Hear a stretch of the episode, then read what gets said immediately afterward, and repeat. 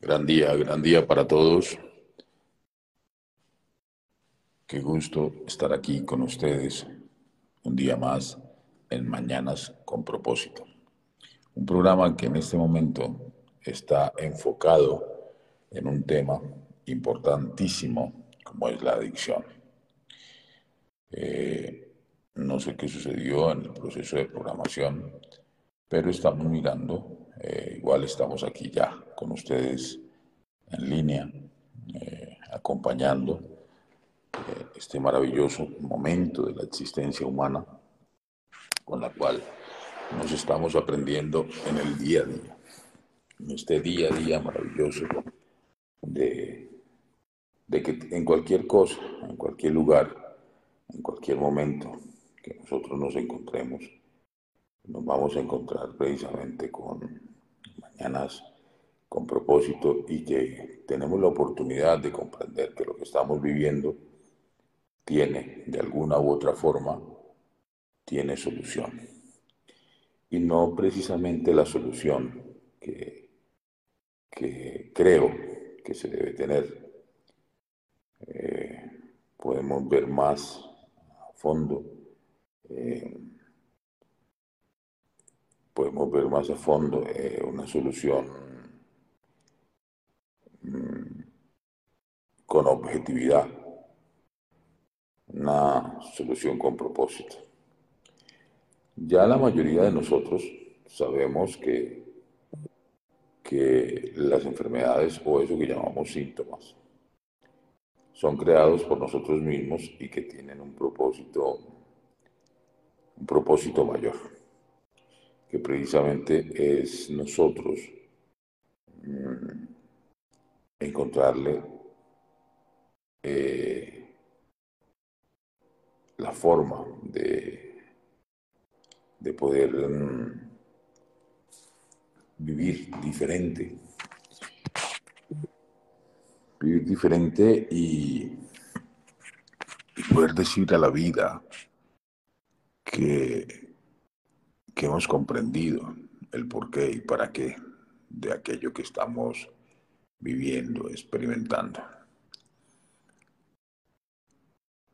Mm, un saludo a todos los internautas que están en este momento, a Gaby en la Bello Miami, a Germán en Sogamoxi, en Colombia, a Eddie en la Bella Inglaterra, que acaba de integrarse Amparito en Cartago, en la Bella Colombia, en, el Valle del Cauca, a Milena, un gran abrazo a Gloria, Gloria, un gran abrazo a Doris también, a Laco, a Laura, un gran abrazo Laurita, a Mónica en Perú. Y Fidel, que está en la Bella Bucaramanga. Y ahí vamos comprendiendo mm, este maravilloso tema de las adicciones. Poco a poco nos vamos integrando eh, con el con el propósito de comprender que las adicciones son un método de escape, que las adicciones son un lugar en lo más profundo de nuestro ser y es como la cueva donde el niño se mete para no sentirse atacado, para no sentirse agredido. Solo que en esta ocasión el niño es un adulto, un adulto que tiene mucho miedo, pero que ni siquiera es consciente de que tiene miedo.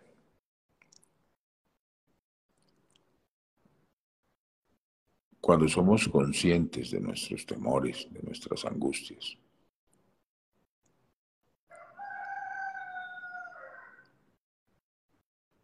Y, abrazamos esos temores y esas angustias. Empezamos a comprender la vida de una forma diferente.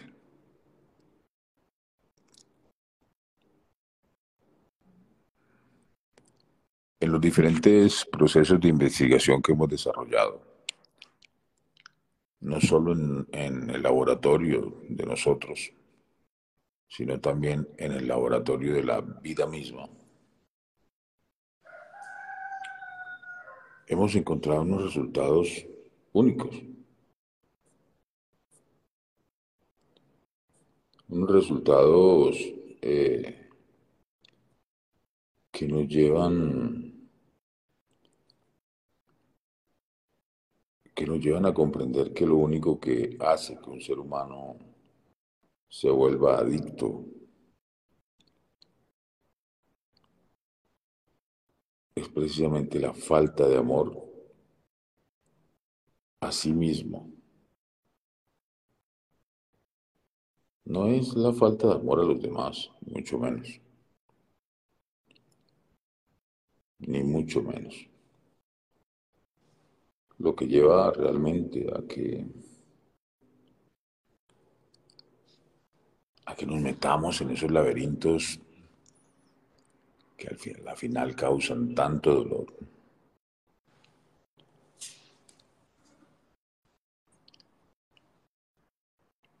Es precisamente eso.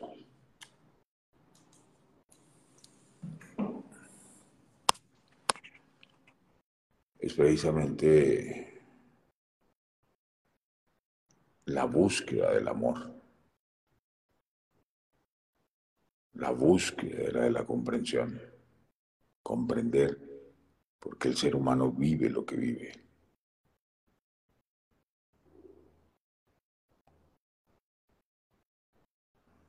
Y cuando comprendemos que no hay nada malo, que no hay nada bueno,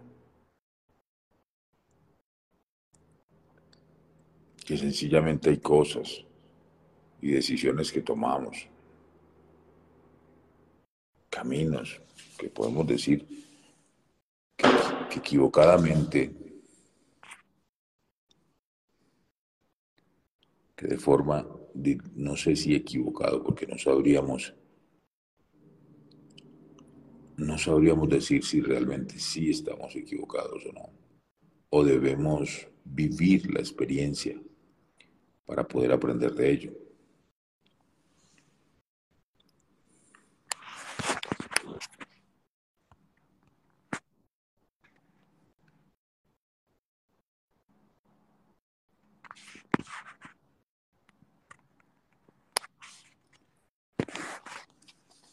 Y aprender de ello amerita de un proceso de conciencia.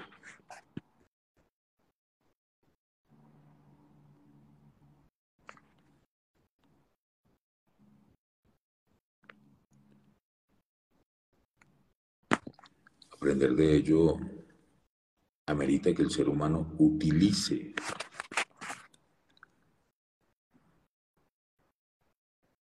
la creatividad consciente. a Amerita que el ser humano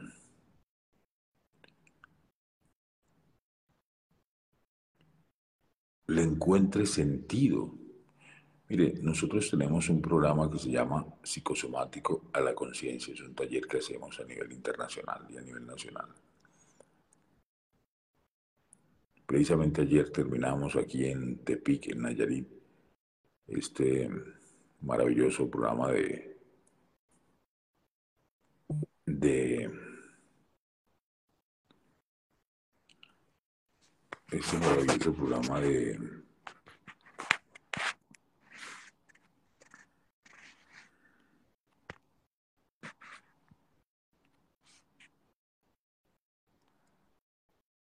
el, eh, ese maravilloso programa de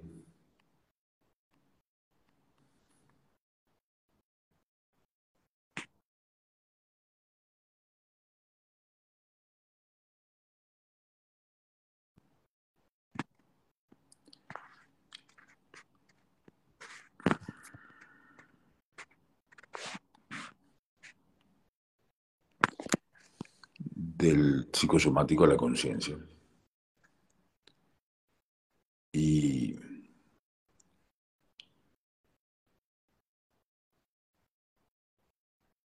siempre vemos resultados maravillosos, porque la mayoría de las personas se meten a esos laberintos porque no son conscientes realmente de, de cómo se metieron. Por eso nosotros decimos y aseveramos y aseguramos con toda certeza que la madre de la sabiduría es la ignorancia.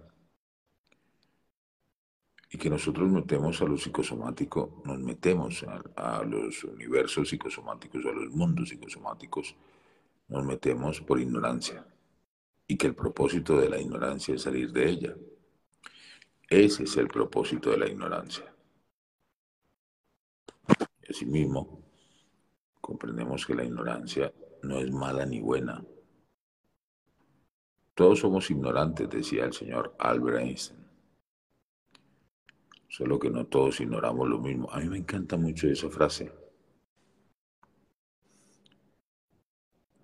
Porque esa frase nos iguala a todos.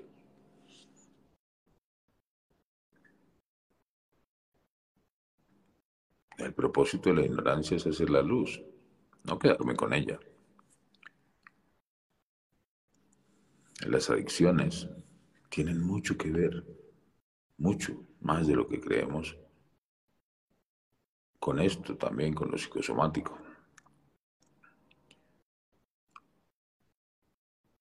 Y es una secuencia, o sea, lo que es el psicosomático, mm, es una secuencia en la que el ser humano tiene la oportunidad de, de evolucionar y trascender muchas cosas cuando es consciente de ello. Ayer un, un asistente eh, al, a Mañanas con propósito hizo una pregunta. Eh, la escribió precisamente en el, en la grabación del programa. Y la pregunta, la manía de comerme las uñas. ¿Qué es? Y su nombre mismo lo indica, como él lo dijo, la manía, una manía. Pero ¿qué me lleva? Porque también se vuelve adicción comerme las uñas todos los días. Y comerme las uñas mm,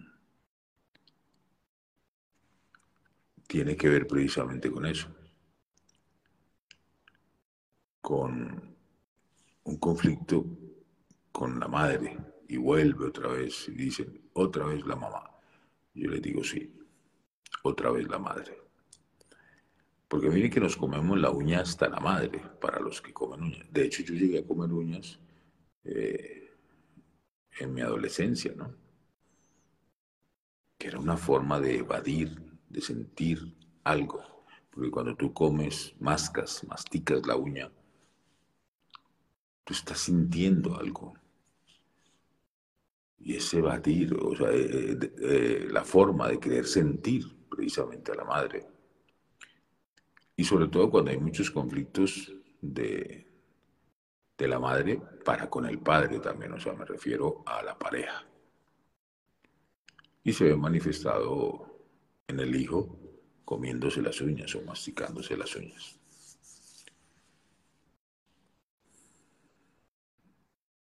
El conflicto de... Alguien me decía, Carlos, ¿y, el vicio de sacarse los mocos? no, no, no, espérate. Eh, sacarse los mocos es algo más de aseo que otra cosa. Porque ¿cómo te vas a quedar con los mocos dentro de la nariz? Empecemos a comprender un poquito, un poquito al menos en profundidad este tema. Y estamos hablando de, de, adicciones, o sea, de adherir esas acciones a la vida diaria y empezar a hacerlas conscientes. Entonces, limpiarte, los mocos son, haz de cuenta que son los sedimentos que no penetran al cuerpo, creados por el polvo, por el, por el oxígeno, por el plancton, por las por la naturaleza misma. Miren que en la mayoría, alguien me preguntaba alguna vez, Carlos, ¿por qué los mocos son verdes? En la mayoría de seres humanos, donde hay mucha naturaleza. Yo le digo, eso es parte de la simbiosis que se da entre la naturaleza y el hombre. Entonces, los mocos en la mayoría salen verdes precisamente por eso, porque la clorofila de la naturaleza eh, queda adherida en los los vellos de la nariz y todos estos sedimentos, el polvo y toda esta cantidad de cosas van apareciendo precisamente de ese color. Como hay partes donde hay poca vegetación ¿sí? y, son de un color más plateado, porque son, vuelvo y repito, los sedimentos que van quedando del polvo, eh, de partículas que están en en el entorno. Y aquí vamos en ese proceso comprendiendo poco a poco que adherimos acciones a nuestra vida, que muchas veces son muy negativas, pero el único que puede definir si es negativo o no es la persona que está viviendo la acción.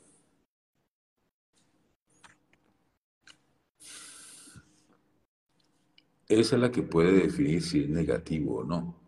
No es mamá la que puede definir eso. No es papá. No es el médico. No es el psicólogo. No es el psiquiatra. Es la persona misma. Porque la persona sabe si se está haciendo daño. La persona lo sabe. Y entre más nosotros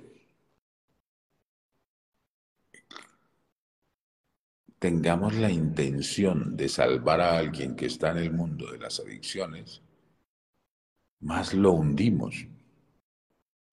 Porque no se trata de salvar a nadie.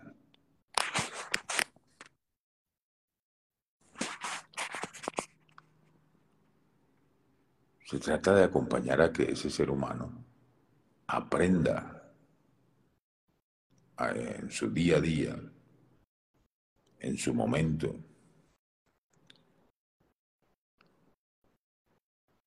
Lo que, lo que la experiencia lo está acompañando a experimentar y aprender.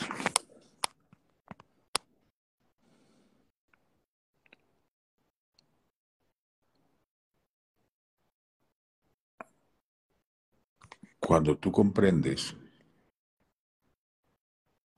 que lo que estás haciendo, cualquier cosa que estés haciendo es una adicción, tu vida toma un giro, un giro importante. Has adherido el licor a tu vida. ¿Cuál es el propósito? Has adherido las drogas a tu vida. ¿Cuál es el propósito? Has adherido el sufrir a tu vida. ¿Cuál es el propósito? ¿Cuál es la utilidad? La pregunta, ¿cuál es la utilidad de la adicción?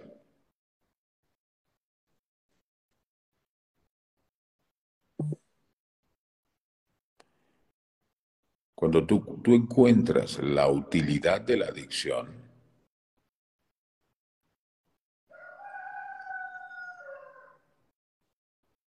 empiezas a encontrarle sentido. Sentido a lo que te has metido. Hay personas adictas al trabajo. Y recordemos con lo que empezamos este programa. La adicción es la forma de huir o la forma de meterme en una cueva porque tengo miedo.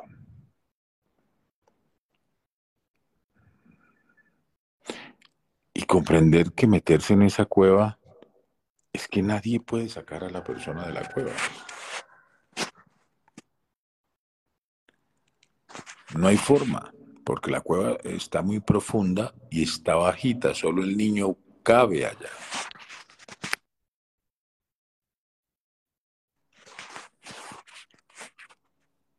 Solo el niño cabe allá en lo más profundo de esa cueva. Entonces, ¿cómo convences al niño de que él salga por sus propios medios?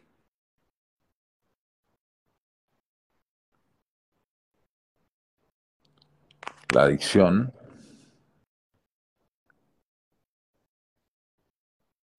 es la oportunidad que tengo en ese instante, en este momento.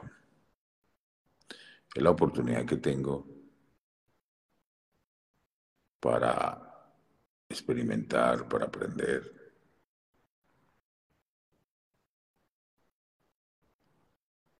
Es la oportunidad que tengo de tantas cosas. Pero no me debo quedar en la adicción. Les voy a contar una anécdota que viví cuando estaba en la etapa de la adolescencia.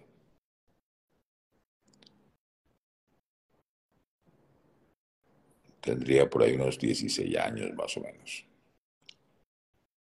que fue cuando probé eh, una sustancia llamada cocaína. Esa sustancia mm, estaba eh, mi mamá o mis padres en ese momento tenían una cosa que se llama, en ese momento se llamaba heladería, que hoy es como una especie de cafetería o sino que en ese momento se llamaba así heladería.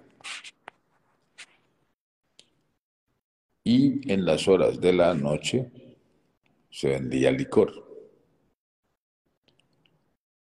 Entonces yo me iba para la heladería en las horas de la noche y había un, en ese momento llegó un, llegó un grupo de cantantes que en ese momento eran famosos. Y nosotros muy contentos porque ellos estaban ahí. Y empezaron a consumir licor. Y yo veía que ellos utilizaban un polvito blanco y lo metían por la nariz y yo decía, ¿eso qué es? Me decían, no sabemos. Y como dicen por ahí que la curiosidad mató al gato. Entonces yo fui y les pregunté, hey muchachos, ¿eso qué es? Y en ese momento llegaron y me brindaron. me dijeron, prueba. Sí, pero ¿qué es? Pues prueba. En esta vida hay que probar de todo. Eso me dijo el, el cantante de esa agrupación. Y me gustó la frase, en este mundo hay que probar de todo, en esta vida hay que probar de todo. Yo dije, pues a ver,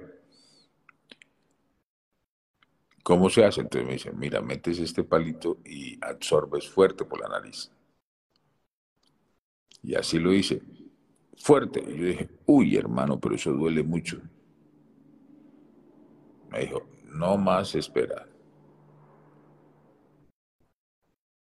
Y ya empecé como a sentir diferente, como anestesiado, como...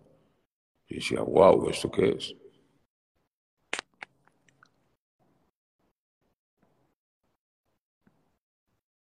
Y ahí estuve como más o menos dos, de dos a tres años.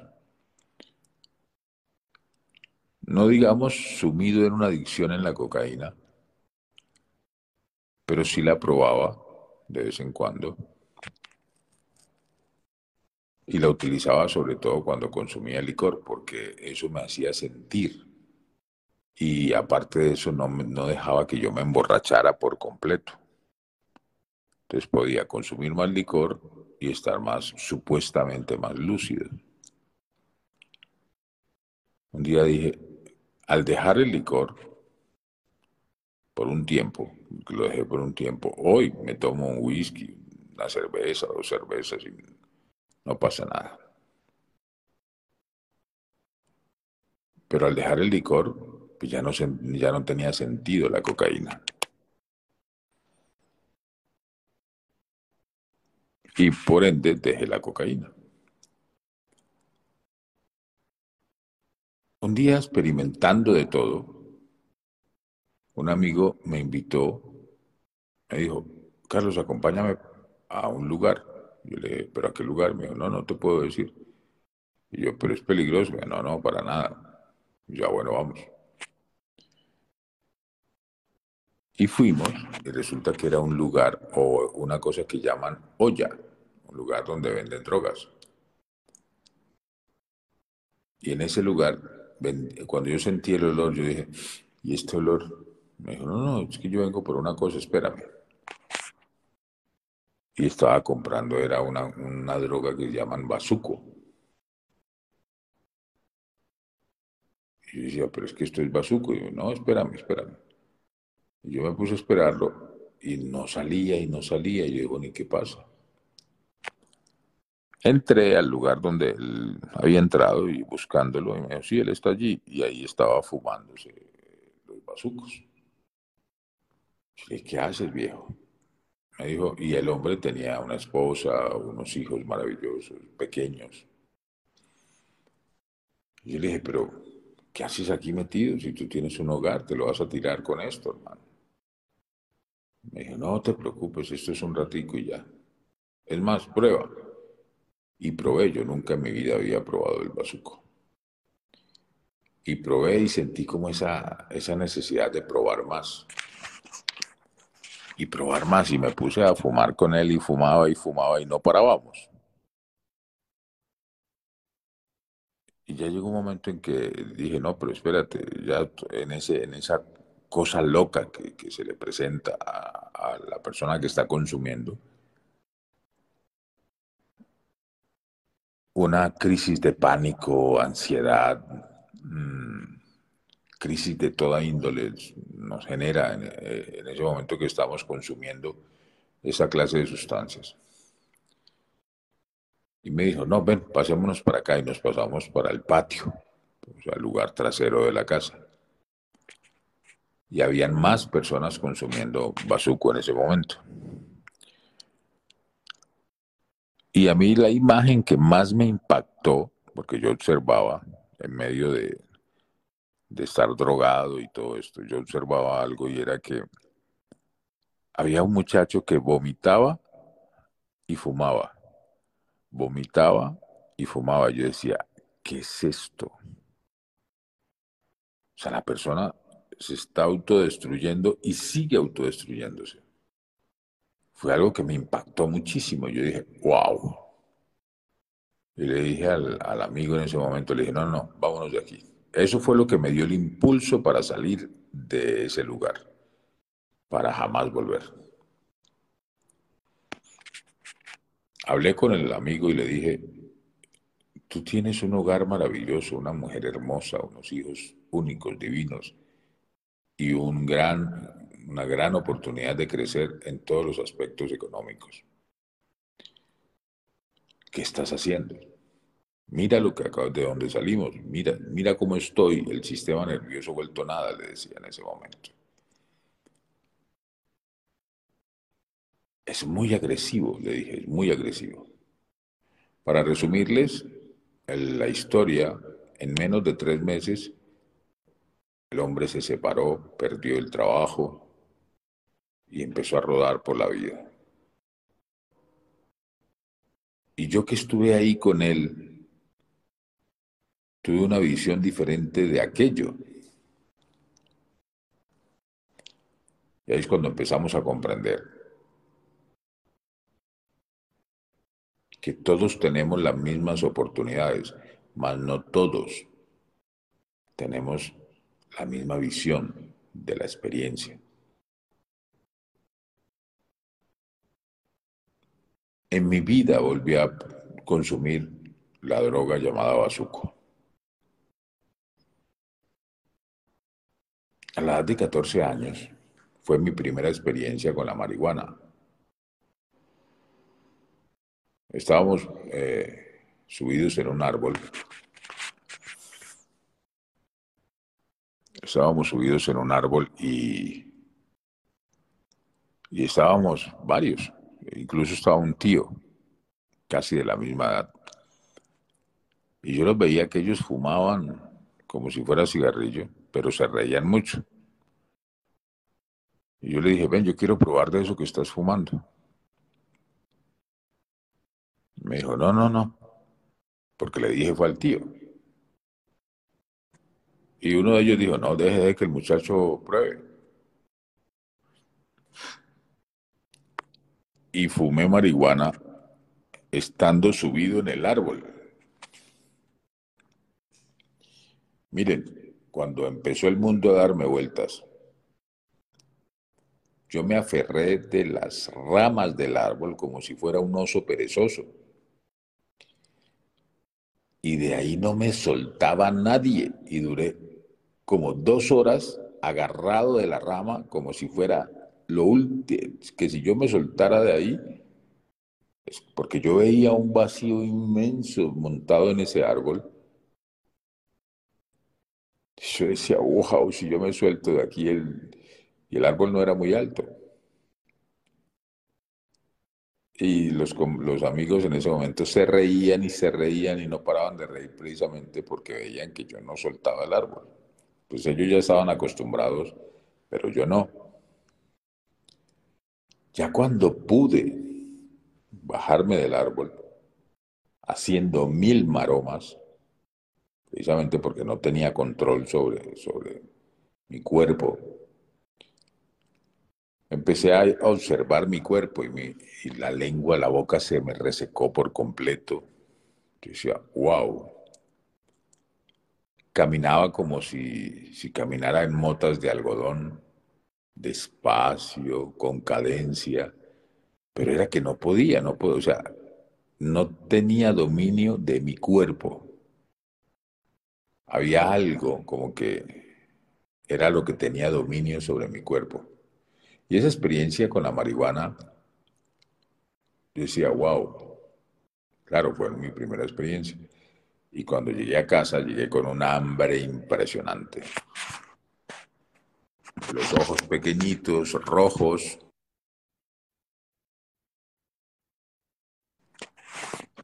Y y me acosté a dormir. Y comí, comí el triple de lo que comía comúnmente.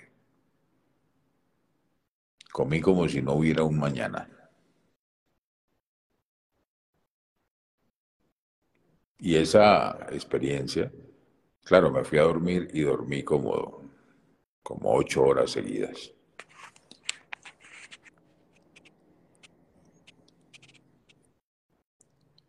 Esa fue mi experiencia con la marihuana y después seguí consumiendo marihuana más o menos por siete años. Desde los 14, cigarrillo, marihuana, licor. Pero yo lo que quería en ese momento precisamente era que vieran que yo ya era grande. Yo me sentía grande cuando yo escuchaba, por ejemplo, una muchacha que decía, mira, mira, ese niño está fumando.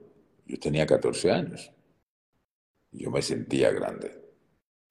Quería crecer muy rápido.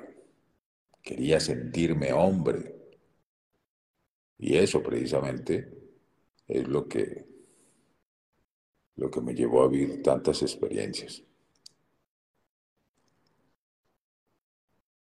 Una de las experiencias más fuertes que tuve con las drogas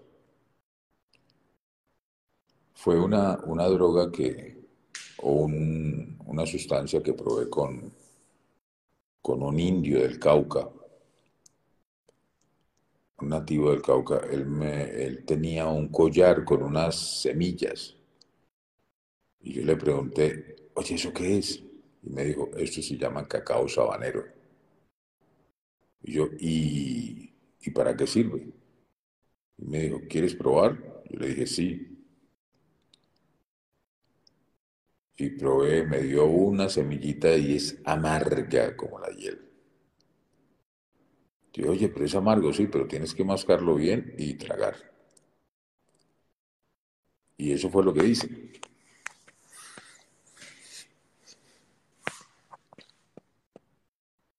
Fue una experiencia tan impresionante para mí, porque sentí que el mundo se movía, que es como, en las, como te muestran en las películas, que sientes que el cerebro o la cabeza de las personas se, se alarga, se encoge, sientes que todo se te viene encima, que todo te da vueltas. Es tan fuerte fue que, que cuando desperté llevaba tres días dormido. cuando desperté y nunca supe qué pasó de ahí en adelante después de haberme tomado esa semilla. O sea, para mí esa fue otra experiencia única. No volví a tomar, a, probar el cacao sabanero.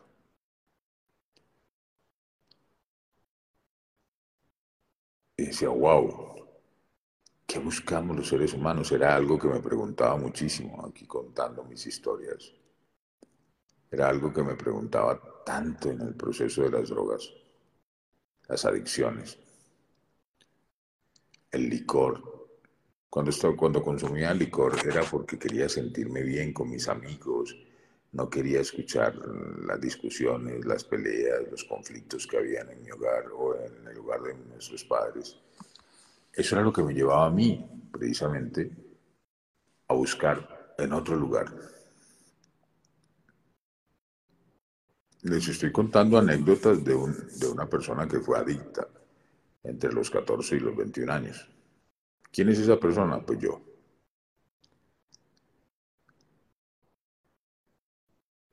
Y un día, más o menos entre los 20 años, 21 años, yo me hice una pregunta, precisamente un día de, cierre de ciclo, un día de cumpleaños me hice la pregunta, ¿qué estoy haciendo con mi vida? Es que, ¿saben algo que de pronto ustedes no saben? Para los que tienen hijos, que consumen drogas y que están metidos en, las adicciones sin propósito, porque toda adicción debe tener un propósito. El problema es no tener propósito con una adicción. Yo me pregunté qué estoy haciendo con mi vida y que la mayoría de los grupos de muchachos allá afuera que consumen drogas, que consumen licor, quieren dejar las drogas y quieren dejar el licor. Ellos quieren. Pero esto les puede más. Yo diría no las drogas, sino el conflicto que hay en el hogar, que en la que hay en la familia, el conflicto que hay con la madre, el conflicto que hay con el padre, les puede más eso. Y como no saben salir del conflicto, siguen metidos en la cueva.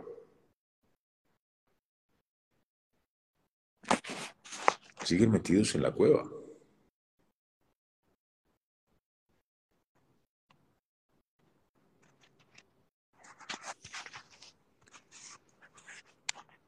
En ese momento yo me pregunté, ¿qué estoy haciendo con mi vida? ¿Qué es esto? Y saben qué es lo interesante que cuando yo estuve experimentando el mundo de las drogas, el mundo del licor, el mundo de las adicciones, mis padres muy poco se enteraron de lo que yo hacía.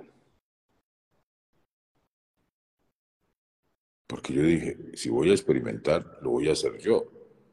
No tengo por qué meterlos a ellos a un infierno.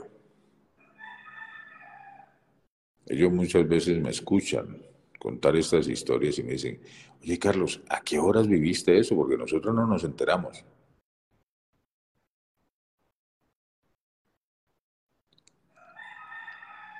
Yo recuerdo, llega a mi memoria momentos en que los muchachos, cuando nos parábamos en la esquina a fumar marihuana,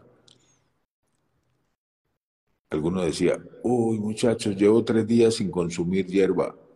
Y todos lo aplaudíamos. ¡Eh, qué bien, qué bien! Sí.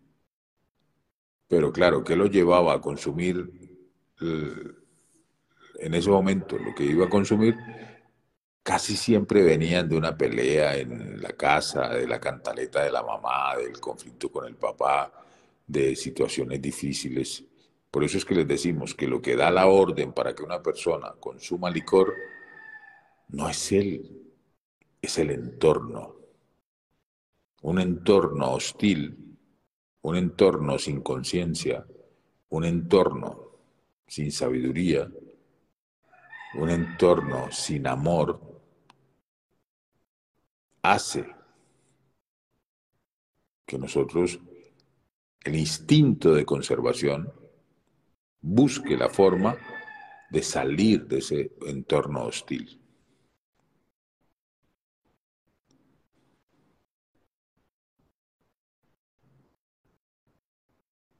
Por eso los grupos de muchachos cuando consumen, se reúnen a consumir drogas, cuentan historias, cuentan sus vidas, cuentan sus problemas, cuentan sus conflictos. Unos, no todos. Otros consumen drogas mucho más fuertes, drogas psiquiátricas, con efectos muy, muy impresionantes. Miren, yo les cuento algo, desde aquella época, les voy a dar más o menos el año, eso fue en el año, dos, en el año 1990, 1989, 88.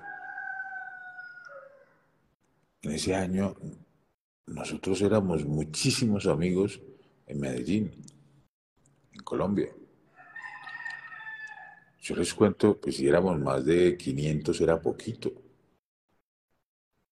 porque era la época del hipismo, la época en que, eh, muchachos, nos reuníamos, hacíamos las fiestas en la calle. Pero después entró aquella violencia que generó el narcotráfico y el gobierno. Los gobiernos y el narcotráfico generaron una violencia muy fuerte. Y esa violencia fue tan fuerte que nosotros después de un tiempo, más o menos como en el año 2000, 2005, hicimos un recuento de, de los amigos. Y de los amigos que quedaban se podían contar con la mano, con los dedos de la mano, y sobraban dedos. Porque la mayoría murieron. Cayeron eh, alcanzados por las balas, por esa guerra loca que se generó.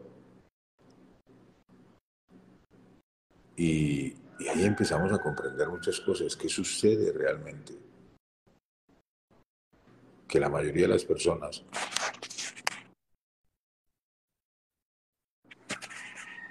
la mayoría de las personas, la mayoría de los seres humanos que consumen licor, que consumen drogas, son personas que buscan realmente morirse. No quieren vivir literalmente. Es una forma del suicidio sistemático. ¿Por qué? Porque consumir drogas es peligrosísimo, pero no es porque consumas droga. Es porque el lugar donde la vas a comprar, el lugar donde la vas a consumir, o sea, estás arriesgando tu vida en todos los aspectos. Y la persona ni siquiera es consciente de eso, es normal para ellos. Por eso, antes, fumar marihuana había que hacerlo escondidas. Aquí este, este programa de hoy, en Mañanas con propósito, podríamos llamarlo memorias de un ex adicto.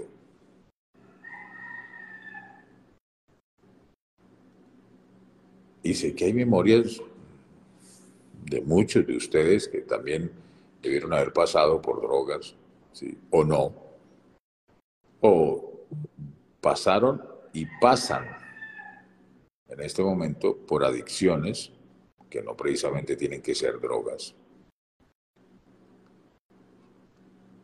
Recordemos el significado de la palabra adicción. Adherir una acción a tu vida diaria sin ser consciente. No sabes para qué es. Y sufres con ello.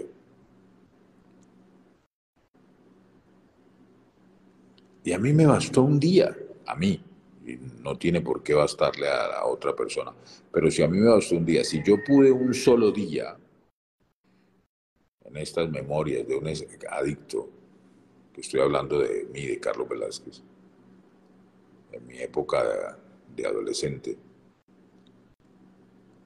si a mí me bastó un día, yo sé que a los demás también les puede bastar un día, más no a todos.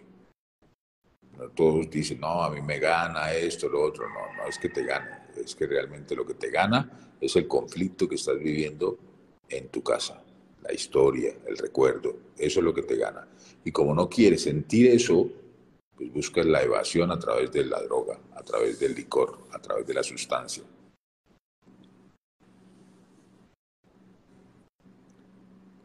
Por eso es importantísimo tener dominio sobre el entorno y para tener dominio sobre el entorno debo ser consciente. Y me bastó un día, yo dije, no más, ni licor, ni droga, no tuve que ir a ningún centro de rehabilitación, no tuve que ir a meterme a una religión, no tuve que hacer cosas extraordinaria. Sencillamente, lo único extraordinario que pude hacer con mi vida fue hacerme una pregunta, ¿qué estoy haciendo con mi vida? ¿Realmente esto es lo que quiero para mi vida? ¿O me salgo ya o no me vuelvo a salir? Y quedo sometido a este infierno. Y lo primero que hice fue cambiar de ciudad.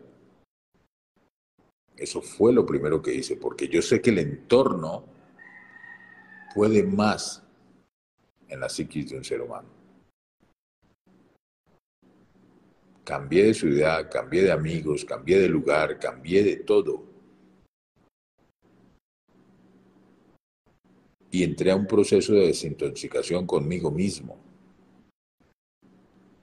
Y viví mis ansiedades sin toda esta cantidad de cosas, pero estaba luchando, era conmigo mismo. Y estoy contando esta anécdota para que sepan que cuando un ser humano toma una acción, no una decisión, porque ahí fue cuando comprendí también que las decisiones y las indecisiones son lo mismo. Porque nosotros siempre decidíamos dejar la droga, pero nunca nos accionábamos a dejar la droga. Ah, sí, yo, no, mañana, no, hermano, mañana, vea, desde mañana comienzo, no me fumo una hierba más no vuelvo a beber mañana. Siempre decidíamos, pero no nos accionábamos. Entonces, lo contrario de la indecisión no es la decisión. Lo contrario de la indecisión es una acción consciente. Eso, eso es lo que te da realmente la fuerza para, para hacer lo que debes hacer, una acción consciente. Elegí porque comprendí que esto que estoy haciendo lo único que hace es destrozar mi vida. Pero la culpa o la responsabilidad no es de la sustancia, no es del licor, no es de las drogas, Tampoco es de la situación que se está viviendo en casa. Tampoco son las discusiones de mis padres que me afectan a mí como hijo. La responsabilidad que tengo en este momento es de comprender que todo tiene un propósito. Y que no me tengo que suicidar a través de las drogas o de mis acciones, que a la única persona que le hacen daño es a mí mismo, sino que debo encontrarle un propósito diferente a la vida. Por eso nace este maravilloso programa, Mañanas con propósito.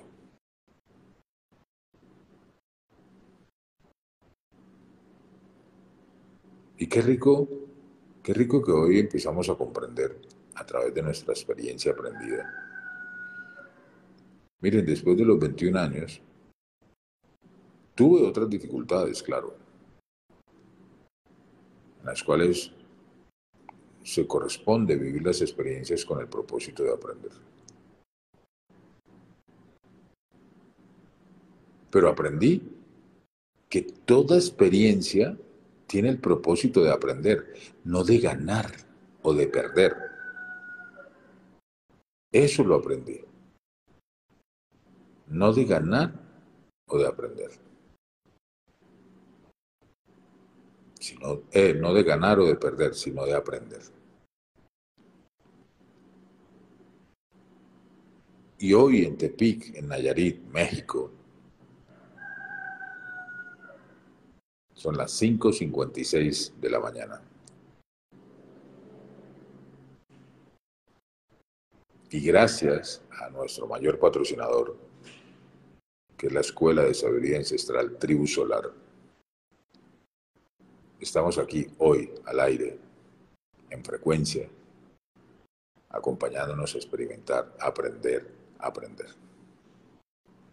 Y gracias a ustedes, que son el propósito de este programa.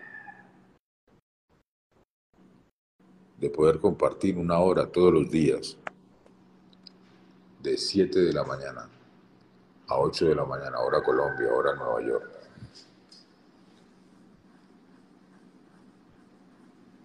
Y que estamos experimentando precisamente esta aplicación que nos brindan las redes sociales para hacer este programa online y poder compartir con ustedes, nuestros internautas,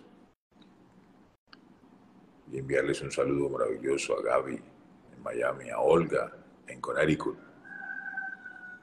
a Felipe en Argentina, un gran abrazo hermano, a Eddie en Inglaterra, a Marcela,